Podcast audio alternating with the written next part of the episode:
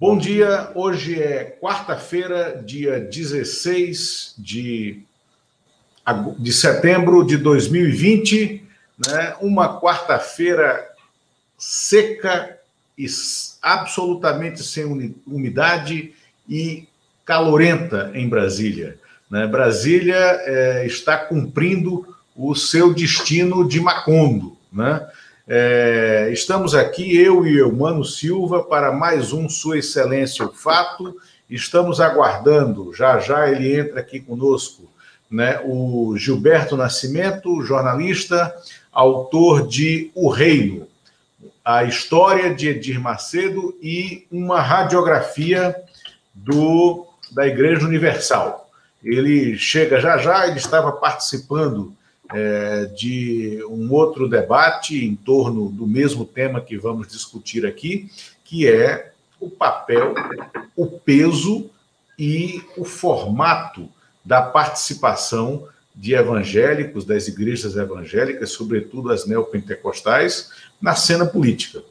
Enquanto isso, seu mano, vamos falar do fato que começou ontem e que terá repercussões hoje e até o fim da semana.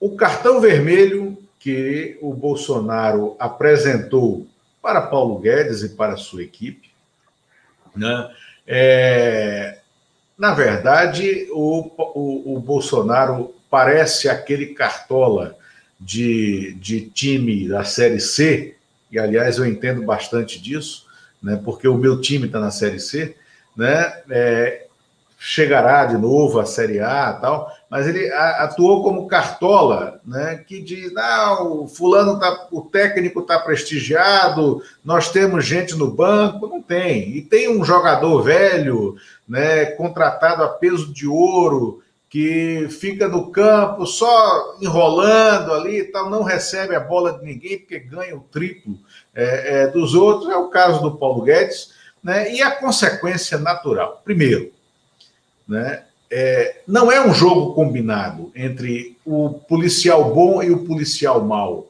Né? O Paulo Guedes e a sua equipe falam maldades e o Bolsonaro faz o papel é, é, de quem só fala o bem. Né? É, eu vou colocar só um minuto, eu vou embarcar aqui o Gilberto Nascimento, que acabou de entrar. Bom dia, Gilberto Nascimento. Né? Como vai? Bom, bom dia, grande Lula Costa Pinto, grande humano, grandes jornalistas, colegas admiráveis. Prazer participar do bate-papo aqui com vocês. Muito obrigado aí pelo convite. Gilberto, muito bom te receber. Eu vou só concluir aqui uma, uma, uma análise que eu estava fazendo com o Eumano sobre economia e a gente já entra naquele tópico de evangélicos, igreja, participação política. Mas é muito bom ter você aqui com a gente. É um prazer. Valeu, tá, obrigado. Então, eu, então, eu, mano, é, não existe aquela história do policial bom e policial mau, onde o Bolsonaro só fala bondades e o Guedes e sua equipe são os caras que fazem o papel do mal, né? Não é isso. Na verdade, é incompetência e aquilo que a gente vem falando aqui, ausência de projeto de país. É uma equipe que não sabe girar a chave, não sabe mudar é, aquilo é, que vinha falando, né? a realidade mudou, eles não têm qualidade para fazer essa mudança. E é, o Valderi Rodrigues, que é o secretário especial da Fazenda, vai terminar caindo em razão é, dessa barbeiragem de ontem.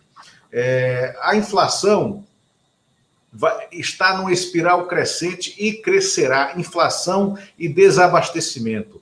É esse o cenário que nós teremos né, na eleição é, no fim do ano. Mas vamos, mano, então, jogar esse comentário econômico mais para o final, vamos entrar com as igrejas né, para é, o nosso convidado, Gilberto Nascimento, autor de O Reino, né, é, que é a história de Edir Macedo e uma radiografia da Igreja Universal. Né, é um dos jornalistas brasileiros mais autorizados né, a fazer análise, a falar um pouco dessa, é, dessa mistura entre credo e política e, sobretudo, a participação né, de igrejas neopentecostais na política. O Gilberto, lá atrás, foi um dos primeiros jornalistas na revista Isto É né, a dar furo sobre a forma como Edir Macedo e a Igreja Universal lidavam com dinheiro. Né? Foi o Gilberto quem mostrou, quem revelou para o país né, é, um pouco o formato né, dessa coleta de dinheiro e dessa mistura entre dinheiro e política. Neste momento, Gilberto, é, nós temos um governo no Brasil que usa a estrutura das igrejas evangélicas. Nós é, estamos assistindo a uma coisa bizarra, que é um presidente que veta um projeto de perdão, um projeto que está errado, de perdão de dívida tributária para igrejas, né? E pede às bancadas na Câmara e no Senado que derrubem o seu próprio veto, né? É o veto medroso ou malandro, né? Quem quer que seja, o que quer que seja. Mas o fato é que as igrejas, qualquer delas, tá? Já não recolhem impostos, né? A gente está essa dívida que elas têm é com o não recolhimento da, do PIS e do COFINS, né, que são contribuições sociais. Né, e isso já soma uma dívida de igrejas em mais de um bilhão de reais neste momento. Se você perdoa o passado e você propõe que elas continuem sem pagar, você está criando uma, uma espécie de casta né, é, na sociedade aonde igreja, igreja é, é, um mecanismo também por onde se lava dinheiro, se recolhe, é, se presta contas a quase ninguém, né, se explora a fé para essa coleta e termina se fazendo política através da igreja, porque o, o, pastor, o bispo, eles falam ao coração, eles dialogam com a fé, né? E esse falar ao coração, esse diálogo com a fé, ele pode se traduzir em votos. E você, de maneira muito assim precisa no seu livro, e nós já debatemos sobre isso, você deixa claro que o Edir Macedo é o único brasileiro que consegue estar à frente hoje de uma igreja, de um, uma emissora de TV de abrangência nacional e que é a segunda no share, né, é, de um banco, ele tem um banco também, e de um partido político, o Republicanos, e com um peso político muito grande. Gilberto, a gente vai deixar de ser um país, uma nação, um Estado laico e nós caminhamos para virar uma teocracia? Olha, essa relação entre igreja e Estado, ela sempre foi complicada e delicada, né? Agora, uma, uma coisa assim tem que ser dita, é, da mesma maneira também que as igrejas procuram tirar proveito dessa boa relação com os governos né, e com os políticos, os políticos e os governos também, claro, querem sempre estar bem com, com os líderes religiosos de maneira geral, porque isso se traduz em votos, né? Então, há uma há, uma, há um pragmatismo ali né, do, do, do dos dois lados. Hoje, é, a, a, essas igrejas evangélicas pentecostais conservadoras têm um uhum. governo, ou veem esse governo instalado hoje no país como o mais próximo ali do, dos seus sonhos, da, né, dos seus desejos, o, um governo com o qual tem muito mais afinidade, né? É, por causa ali de, de, de, de questão da, da, da, pauta de costumes, é, de, de, uma série de pontos ali, de discussões de temas como o aborto e etc. Mas eles sempre tiveram uma relação muito pragmática com qualquer governo que fosse, né? É, e os governos, por outro lado, e os políticos, por outro lado, também querem estar bem com esses grupos por causa da, da do desempenho ali na, nas eleições. E, e, e, nessa questão específica aí do perdão das dívidas, se a gente for analisar friamente, detalhadamente, você vai ver que é, é, é uma coisa absurda e que não. Né, né, né, são questões que nem deveriam estar em, em discussão, porque as igrejas já são imunes, os templos já são imunes a, a impostos. Que, aliás, né, o dinheiro que entra para a igreja deveria ser usado para a igreja, para as suas atividades específicas da igreja, e não são. O dinheiro que entra, por exemplo, na Igreja Universal é, vai para a TV Record, são cerca de 600 milhões ao ano, segundo os dados comprovados que existem de três ou quatro anos atrás, hoje poderia até ser mais. A igreja compra o horário na madrugada, o horário considerado morto, entre aspas, paga valores que nem se sabe se seriam exatamente esses ou não, e esse dinheiro acaba indo para uma empresa ali, né? Para um, uh, para uma, uma coisa que não tem nada, a princípio, a ver com religião. O Grupo Universal hoje tem mais de 100 empresas. São bancos, seguradoras, hospitais, plano de saúde, produtora de vídeo, empresa de água e refrigerante, o que você imaginar. E o dinheiro todo sai do, do da arrecadação do, dos fiéis. O dinheiro todo vem das ofertas e dos dízimos. Processos se arrastaram aqui no Brasil durante 20, 30 anos. E isso sem pagar imposto, né, Gilberto? Pois é, pois é. Então vamos lá, voltando até a questão mais específica. Só um momento, antes de você voltar, acho que o Humano tinha alguma pergunta específica em relação a isso. Essa sua. É, Gilberto, primeiro, mais uma vez, muito prazer ter você aqui conversar. Somos velhos amigos de redação, já trabalhamos na Folha de São Paulo na mesma época, na revista Isto É, e é um prazer grande ter você aqui.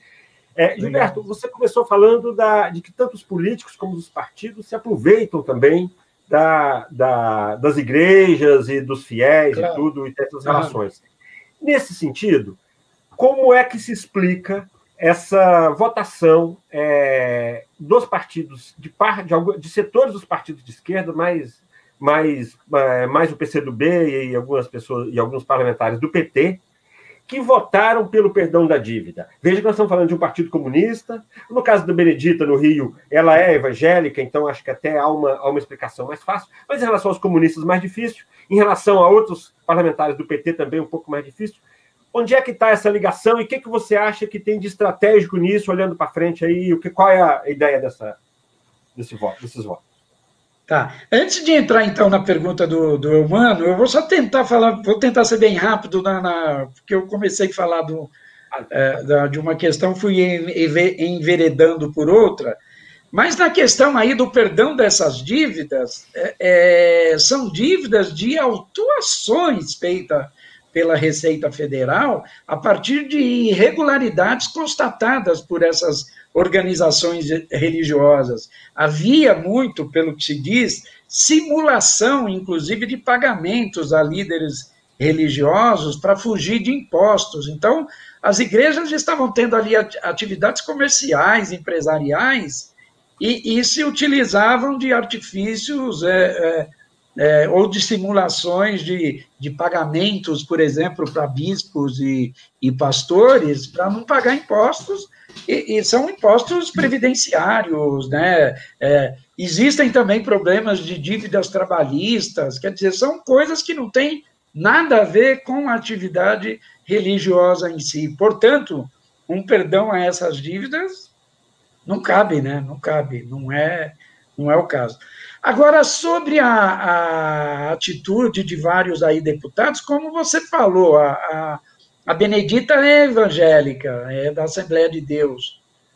É uma pessoa de esquerda, sempre foi é, evangélica, quer dizer, ou há muito tempo é, é evangélica, é da Assembleia de Deus, dá para entender o voto dela.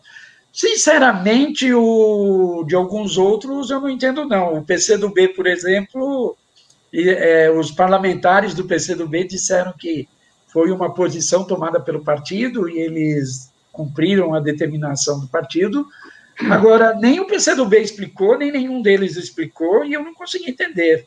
Não sei se, se o Lula Costa Pinto relacionada à legalidade, que teria que cumprir uma lei, uma explicação formal, mas evidentemente essa foi uma atitude política, né? E, e é em torno disso que eu acho que é, que é interessante a gente tentar entender. Provavelmente o partido está olhando para o futuro, alguma aliança futuro, o PCdoB é um partido que, que ele precisa aí de ter uma votação, de ter um crescimento na votação para ultrapassar as cláusulas de barreira. Então, talvez tenha aí um, alguma aliança futura. Eu, fico, não tenho, eu não tenho uma, uma, uma apuração em, em, relação a isso. Mas acho que isso eu, tudo. Eu não tenho. Eu não tenho, não sei a, não faço ideia de fato da razão. Gostaria de saber. Agora, pouca gente fala ou lembra, mas o, o, o Dino, né, governador lá do, do Maranhão, o vice dele é do Republicanos, é do Partido da Universal, e já no segundo mandato. Entendeu? O, o, o, os evangélicos aí, esses evangélicos pentecostais conservadores, são muito pragmáticos e, e, e mudam de posição uh, de acordo com os interesses a qualquer momento. Então, nas alianças políticas, antes do PT assumir o poder, o Lula era o demônio, era o capeta, o PT era tudo que de pior existia. Quando o PT assumiu o governo, eles aderiram ao PT desde o primeiro dia. É, eu, na minha opinião, Gilberto, em minha opinião, isso é pragmatismo infantil, pragmatismo bobo, né, da, das legendas de esquerda, que não souberam, não quiseram fazer o debate interno antes de votar o projeto. É um pragmatismo de dar tiro no pé, que já os engoliu né, é, essa bobagem já os engoliu em outros momentos, como no impeachment da Dilma, né? É, e, e, foi uma postura infantil. E eles achavam que ia passar despercebido. Né? Eles foram flagrados né, é, nisso e agora estão. E daí vem, eu te digo, eu acho muito difícil é, esse veto cair né, como espera o Bolsonaro, né, que o Congresso derrube o próprio veto, porque agora as, as igrejas evangélicas vão ter que, que dialogar às claras com as legendas de esquerda, com o centro tal. E diga-se, os partidos de centro, liberais, aqueles que são liberais, são contra, né? querem manter o que está aí. Então, é, esse diálogo vai ser difícil e vai ter que ser assumido por alguém como, por exemplo, o, o bispo Marcos Pereira, que é primeiro vice-presidente da Câmara dos Deputados, que é candidato a presidente da Câmara dos Deputados, que é da Igreja Universal, que é funcionário do Edir Macedo. Então, ele vai ter que vir às claras e se posicionar dessa forma. Se ele for bem sucedido, isso é inclusive um, uma auditoria de imagem interna e instantânea dele para a disputa para a presidência da Câmara, que vai se dar em fevereiro do ano que vem. Eu então, posso fazer mais uma pergunta? Não, tu vai falar, sim, né? Claro. Falar. É, não, é não. o seguinte, eu, eu vi alguma avaliação, é, essa questão de mistura de política com, com religião, é, e aí, que isso, na verdade, normalmente quando isso acontece, no fim das contas, acaba sendo ruim para os próprios segmentos religiosos. Por quê? Acaba entrando num tipo de desgaste, e aí eu não sou especialista nesses assuntos de religião, mas acho que a própria reforma surgiu, inclusive, para separar igreja de Estado, porque também se avaliava que o Estado perseguia a, a, a algumas práticas religiosas. Então, hoje, assim, eu percebo que, ao mesmo tempo que elas vão adquirindo muito poder, você percebe cada vez mais, coisa que na minha infância eu via isso muito menos, coisa de você ver os evangélicos como um todo sendo criticados. Acaba que, de certa forma, talvez isso esteja acontecendo hoje um pouco com os militares também, que se, se expõem em, em, atitudes das quais não se esperava e que, que, acaba, de certa maneira, mudando a imagem. Estou falando isso porque acho que tudo isso acontece um pouco dentro desse, desse ambiente do governo Bolsonaro. Você acha que o futuro dessa ligação do poder com a religião, você acha que ele é positivo ou para os evangélicos em si? Olha, é, a participação política dos evangélicos ela é importante, é fundamental de todo e, e qualquer segmento religioso. Essa imagem que esses grupos pentecostais pragmáticos aí acabam obtendo por conta da sua atuação, ela não é positiva, obviamente. Mas eu eu acredito que eles não veem isso como problema, não. Como, como acharem que isso é uma coisa negativa e que vai, vai causar prejuízo. Ao longo dos anos, eles têm obtido vitórias. Esse ativismo evangélico conservador tem crescido, avançado e, e, e, e ganhado cada vez mais poder e influído e vem influindo de maneira decisiva na discussão de, de temas relevantes e importantes em todo o país. Eu não acredito que eles estão vendo isso como uma coisa prejudicial ou ruim, não, muito pelo contrário. E essa questão cresce nas assembleias legislativas, a bancada evangélica não existe só no, no Congresso, no, no, nos estados, cada ela vez. Se é replica, maior. Ela se replica. Né? Sim, sim. Cada, cada vez maior o número de, de deputados, de vereadores, de deputados estaduais, eles estão crescendo e acumulando cada vez mais poder e ajudaram a colocar o atual presidente da República aí no poder. O pragmatismo, né, até é bom lembrar, faz, fez, fazia antes o Edir Macedo optar pela candidatura do Geraldo Alckmin, porque ele achava que era mais viável.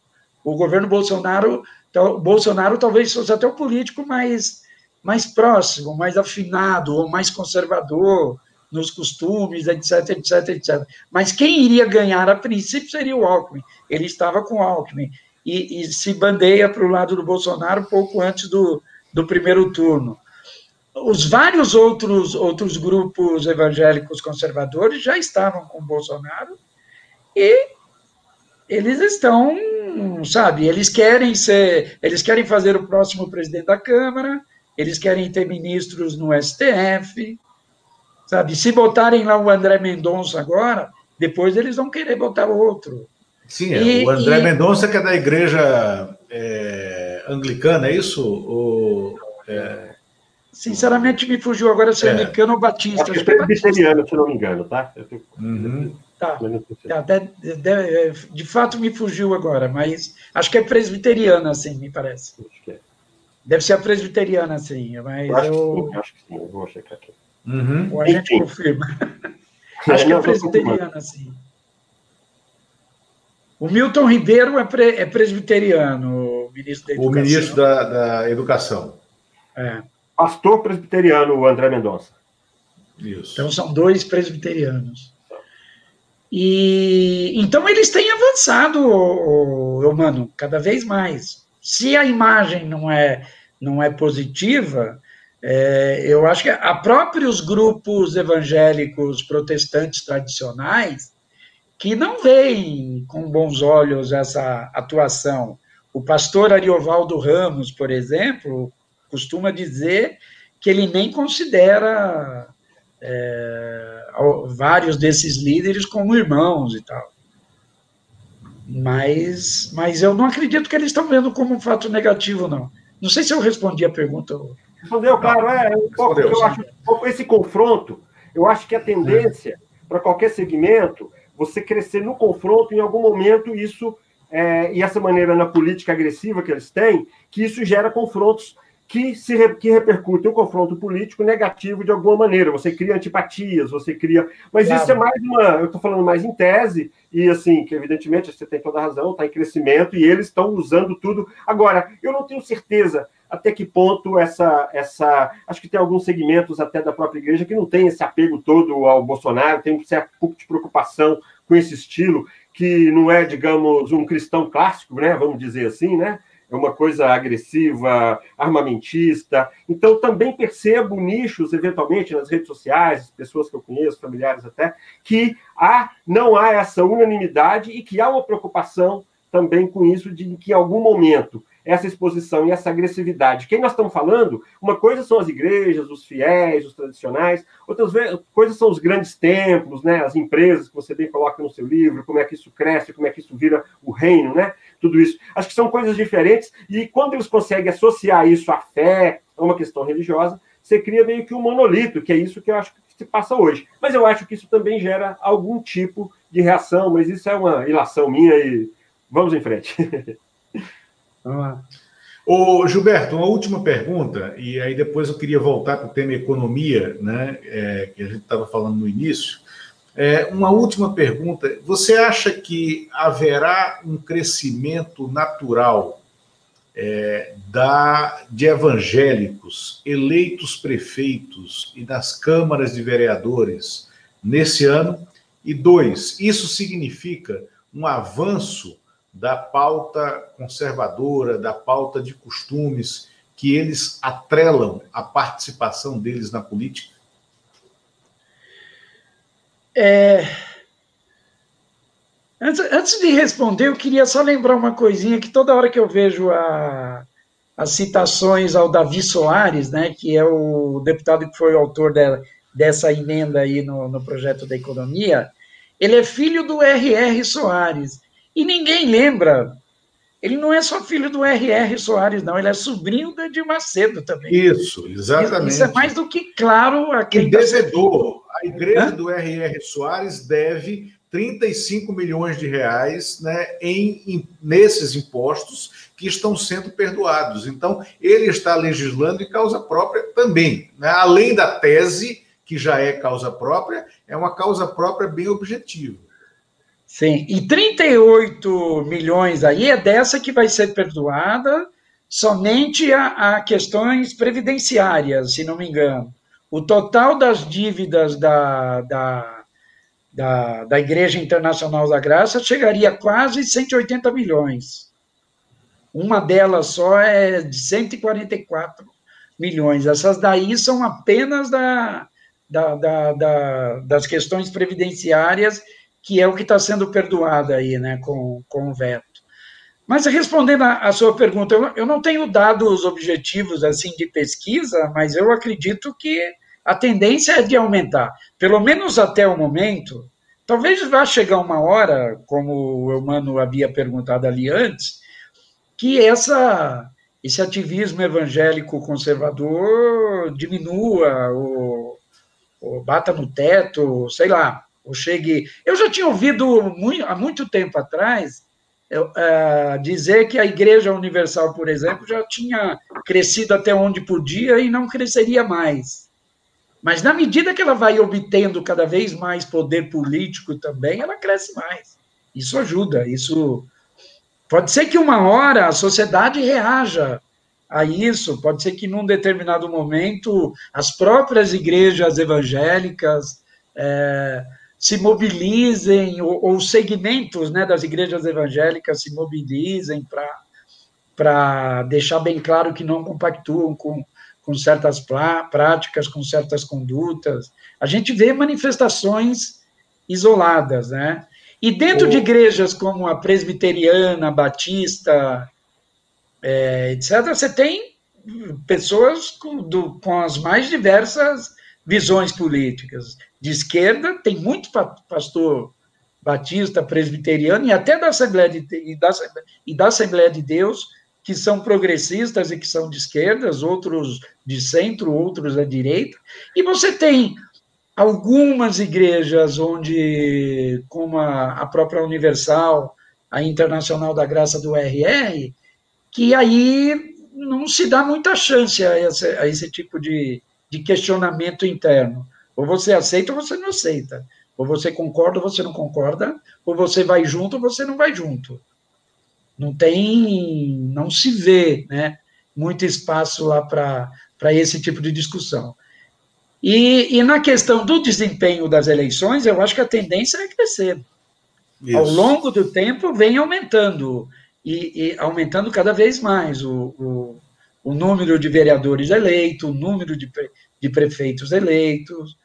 É, a própria Universal, se você pegar desde a, de um primeiro momento, quando, na, na, na época da Constituinte, a primeira igreja até a, a perceber a importância ali de eleger os seus representantes ali para Constituinte, para defender os seus interesses, foi, foi a Assembleia de Deus, que percebeu isso e que tomou a iniciativa e que elegeu vários parlamentares lá naquele convento.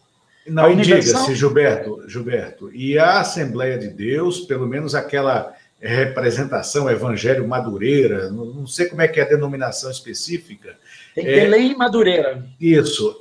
Essa igreja, ela sempre estabeleceu um padrão de diálogo político muito elevado. Eu acompanhei, eu, é, é, completamente diferente do que fazem Edir Macedo, R.R. Soares, é, é, Apóstolo Valdemiro, essas coisas é, meio malucas. Essa Assembleia de Deus, Evangelho Madureira, é, Belém Madureira, o que seja, é, é, ela tinha um padrão diferente né, né de política. Gilberto, só um, um dado aqui. Uma, vamos para a gente encerrar esse tema e voltar para a economia. Pergunta ao Gilberto, da Mariana: o que a esquerda deve fazer para se aproximar do eleitorado evangélico? É compatível esse eleitorado com a esquerda, que tem pautas mais liberais nos costumes? Então, é, é, vários grupos evangélicos, a maior parte até ligado às igrejas protestantes tradicionais, é, tem começado a se organizar para, viu, irmão, para combater esse tipo de, de, de pragmatismo, de, de, de, atuação fisiológica, né?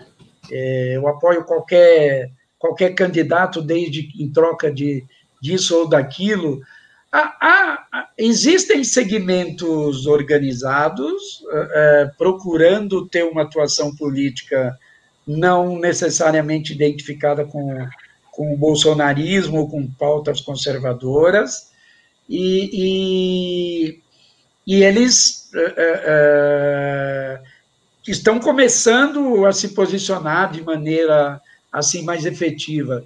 Os partidos políticos têm essa preocupação, mas acho que não têm sabido muito como, como agir ou como avançar ou como conquistar a simpatia desse, desses grupos desses grupos evangélicos num, num determinado momento.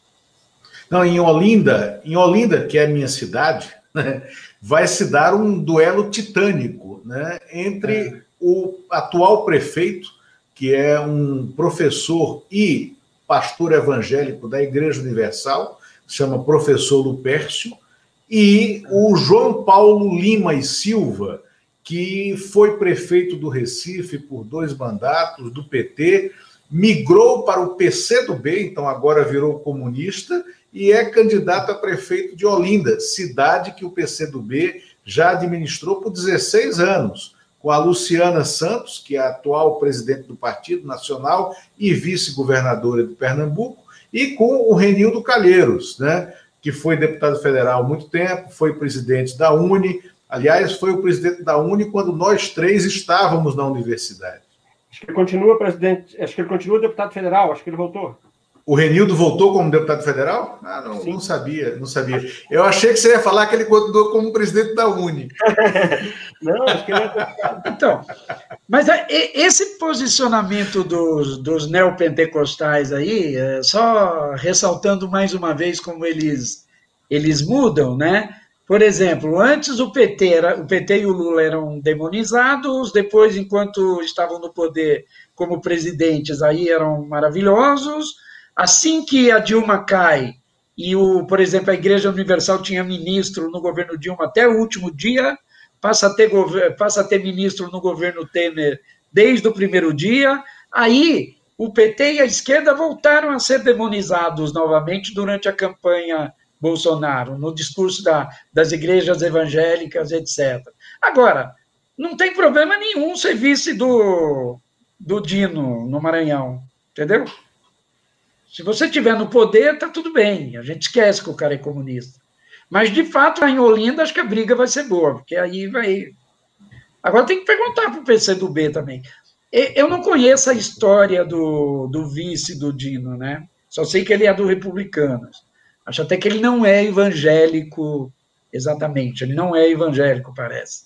Mas é do uhum. partido que tem quase 30 deputados federais lá, 99% bispo e pastor, e que seguem ferrenhamente, e que cumprem ferrenhamente o, o, os desejos e ou seguem os objetivos lá determinados pela, pelo grupo religioso ao qual pertencem, a grande maioria. O Celso Russomano, por exemplo, é do, do republicano, né, PRB era o nome antigo, ele é de formação católica, mas, mas ele é ligado à TV Record, fez a carreira na TV Record e, e segue a pauta Não, desses... eles, eles se aliam a qualquer um que abra as portas do céu ou do erário. Né? O que importa é abrir né? para que entrem. Né? E é isso. Aliás, falando de erário. Roberto, Está confirmando o Renildo Calheiro, sim, exercendo é, mandato. deputado, isso, está como deputado. Né? O, vamos, falando de erário, vamos voltar aqui, porque aí a gente encerra, vai dar o nosso tempo. Já é o segundo programa que você participa hoje de manhã, Gilberto. Mas a gente estava falando da, da previsão, né? a minha previsão é que é, Paulo Guedes, e já é de algumas semanas, eu mando a testemunha disso, né?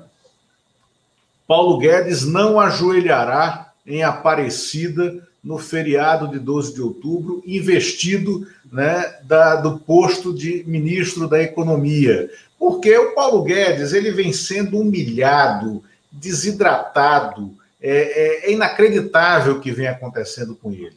Né? E, e ele se submetendo a isso é uma coisa vergonhosa, é uma, é uma prova diária de falta de qualidade e falta de caráter, né? Então, a minha previsão é essa ante o que aconteceu ontem e ante os números da economia. Eu, mano, o que é que você acha? Eu acho que o Paulo Guedes é muito apegado ao cargo. Acho que ele só sai, acho que a humilhação para ele não tem nenhum problema. Acho que cada dia no cargo é importante para ele. Ele demorou demais a chegar lá e só vai sair de lá empurrado.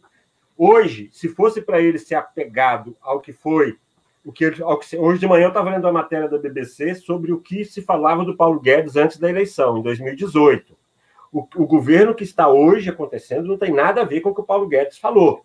Tem uma reforma da Previdência capengamente aprovada, de uma maneira distorcida, mas na prática o governo não está andando. Se você para pegar aspecto positivo, tem juros baixos, é um aspecto positivo. Mas o Paulo Guedes, se você olhar lá atrás o que era o que ele, o Paulo Guedes não existe como ministro que ele se propôs a ser. História de posto Ipiranga, história de ministro dos superpoderes, tudo isso já acabou há muito tempo, né? Ele não tem menor controle, ele fica na tentativa e desistência, ele não tem mais diálogo com o Rodrigo Maia, que sempre foi mais em cima do pragmatismo, em torno da, da simpatia do mercado do que propriamente em torno de uma articulação deles para para fazer as coisas, as coisas caminharem. Então, o que eu acho é isso. Ele vai ficar, vai ficar, do ponto de vista do Bolsonaro, talvez não seja um problema. O Bolsonaro não está muito preocupado em ver as coisas funcionando com lógica. Tanto é que tem um pazueiro no Ministério da Saúde. Se ele, para ele, o bom é ele ter um ministro fraco, que o cara fala uma coisa de manhã, ele desmente de tarde, ele fala uma coisa que agrada de manhã, ele perdoa, a, ele fala que quer perdoar a dívida dos evangélicos, à noite ele fala que não pode perdoar, aí um dia ele agrada, e assim vai levando. Então, eu acho que eu concordo com você que, pela lógica, já deveria ter caído e que deve cair em breve. Agora, também acho que às vezes a gente as, algumas coisas surpreendem a gente. E o que eu percebo é que o Paulo Guedes é absolutamente apegado ao cargo, que seja de uma vaidade imensa. Cada minuto serve para muitas projeções, muitas projeções de mercado, muitas conversas. Então, acho que ele vai ficar lá enquanto ele puder. É, a minha, o meu viés judaico-cristão né, me manda ser é, otimista. Gilberto, o que é que você acha? Ah, eu também, sobre esse tema aí, vocês estão mais bem informados que eu, acho. Mas eu também vejo como humano. Eu acho que a humilhação ali, ou a desautorização, isso não incomoda o Paulo Guedes, não, ao que parece. Incomodasse, ele já teria pego o boné e ido embora, né? E, de fato, tudo que ele disse antes que faria, não fez. O governo tomou outro rumo completamente. E o e Bolsonaro. Só um minuto, até na Previdência. Lembra que a proposta dele era capitalização. Isso caiu uhum. no primeiro mês, já não se falava mais nisso. Então, não existe o ministro Paulo Guedes posto Ipiranga, né? Aquele ministro não existe, é outra coisa que está aí. Isso, não. E digo, é, então, vamos encerrar por aqui com uma conclusão nossa. O Paulo Guedes é absolutamente sem vergonha. Né? Ele não tem vergonha do que ele está passando. Né? Ele não tem vergonha de abrir mão de todos os seus credos né, para ficar nesse campo semântico do, pro, do programa de hoje né, para continuar no cargo. Então, Paulo Guedes é um sem vergonha. Eu sou cuidadoso um pouco nos adjetivos, mas eu acho que cabe perfeitamente aí nesse contexto todo, eu acho que cabe sim. Perfeito. Gilberto, muito obrigado. Eumano, muito obrigado. Gilberto, sucesso, seu livro é espetacular. E sucesso também ao seu livro, que também é espetacular, ao Eumano, que outro grande jornalista e escritor. com grandes também. livros, exatamente. livro Embaixador, obrigado. ótimo, excelente. Obrigado, gente. Obrigado. Doutor, grandes livros. Abraço, obrigado. Até mais. Abraço, pessoal. Valeu. Muito obrigado. Abraço. Valeu.